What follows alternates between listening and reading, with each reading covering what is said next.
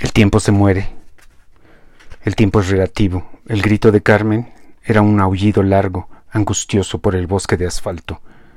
Se combinaba con el sonido de vidrios y el estruendo del aluminio retorciéndose como almeja con limón.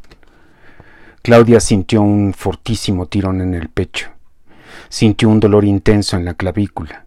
El coche se seguía incrustando irremediablemente, lentamente, en la cajuela del auto de Vicente, en medio de tronidos, rechinidos, cristales, gritos.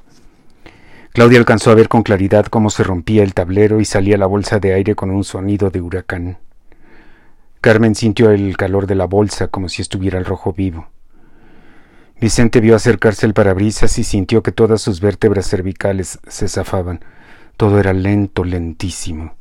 Supo que había frenado de manera demasiado abrupta frente al auto de Claudia y creyó que le había llegado la muerte porque primero su cabeza rebotó en la cabecera del asiento.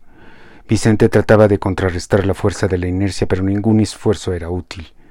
Luego vio cómo su cabeza se acercaba al parabrisas y pensó, por un momento, que saldría volando hacia adelante y caería en el asfalto. Se lamentó de no haber usado el cinturón de seguridad.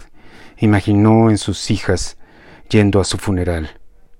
El parabrisas, como con vida propia, Envolvió su nariz y Vicente oyó un golpe como si el sonido hubiera venido del interior de su cráneo. Sintió líquido en la nariz, luego todo oscuro, nada, sin conciencia, sin sonido, sin luz, nada.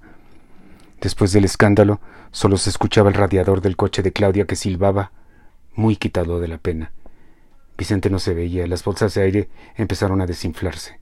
Carmen y Claudia se miraron como después de diez rounds de box. ¿Estás bien, hija?